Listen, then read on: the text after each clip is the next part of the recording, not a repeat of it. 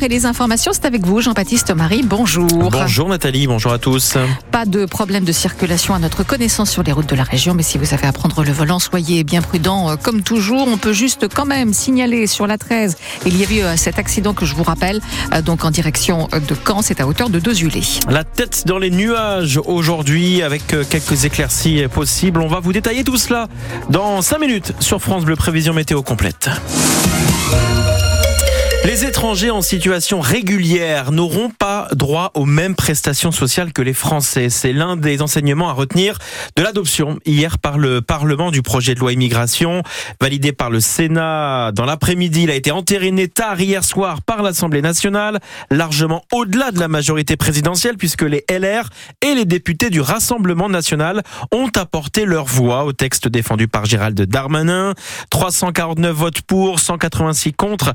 Parmi les opposants, il y avait quelques députés fidèles à Emmanuel Macron, dont son ancien ministre de l'Agriculture, le député de la Manche Stéphane Travers, qui a refusé ce texte tel qu'il a été réécrit par la commission mixte paritaire. Le texte issu euh, de la commission mixte paritaire ne pouvait pas me, me, convenir. Il y a une ouverture d'une brèche sur les questions du droit du sol, de la déchéance de nationalité, la préférence nationale euh, sur les allocations, et puis euh, une réforme promise sur l'aide médicale d'État. Moi, je ne pouvais pas me retrouver dans un texte comme celui-là, qui mêlait aussi ma voix à celle du Front National, étant un adversaire résolu de l'extrême droite. Moi, je ne me retrouve pas là-dedans. Comment la majorité peut se relever de cette épreuve? Est-ce que c'est un tournant dans le quinquennat? Pas un tournant, mais il va falloir que la majorité euh, tire les leçons et des conclusions de cela. Et moi, je l'ai dit, j'ai eu l'occasion de le dire à la première ministre, c'est tout simplement de, de travailler sur des sujets qui concernent la vie quotidienne des gens, qu'on aille travailler sur l'égalité des chances, qu'on aille travailler sur la culture,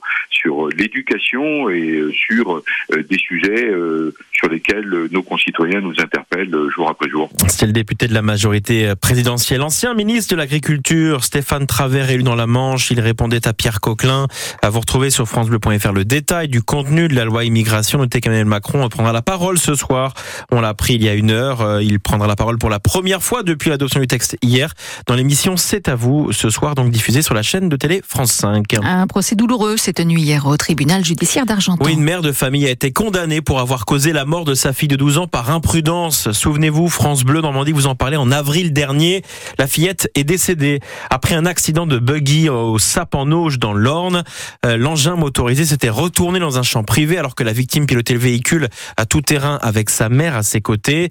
C'est le père de l'enfant de 12 ans qui avait porté plainte contre sa mère donc pour homicide volontaire et qui a donc conduit à ce procès hier et la condamnation de la mère.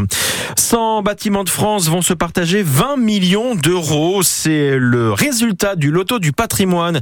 100 bâtiments de France, dont 5 en Normandie, dans chaque département, notamment dans l'Orne, la chapelle de l'hôpital de Mortagne-au-Perche ou dans le Calvados, l'église Notre-Dame des Victoires de Trouville-sur-Mer que la commune veut rénové. Si vous avez habité euh, le département de l'Orne, rassurez-vous, vous pourrez être beau gosse ou belle gosse au réveillon de Noël et de la Saint-Sylvestre, parce que le préfet a pris un arrêté pour accorder des ouvertures exceptionnelles dans les salons de coiffure et instituts de beauté pour les deux prochains dimanches. Voilà, sachez-le, si vous aviez euh, peur de ne pas avoir de rendez-vous, mm. bah, peut-être que ce sera possible d'en trouver un ce dimanche. voilà, rassuré. En sport, en football, pas de 4 à la suite pour Nicolas Sob et le Stade Malherbe en championnat. Et eh oui, le SMC n'a pu faire mieux qu'un nul 0-0 hier soir sur le terrain d'Amiens dans le cadre de la 19e journée de Ligue 2, la dernière de la phase allée. Après trois victoires consécutives en championnat, fin de série pour le nouveau coach Nicolas Sab, mais il reste invaincu. Malherbe a pris 10 points sur 12 possibles, à ce qui ne lui était plus arrivé depuis le mois d'août. Signe donc qu'il y a du mieux, mais c'est à confirmer, a insisté à mi-saison Nicolas Sub.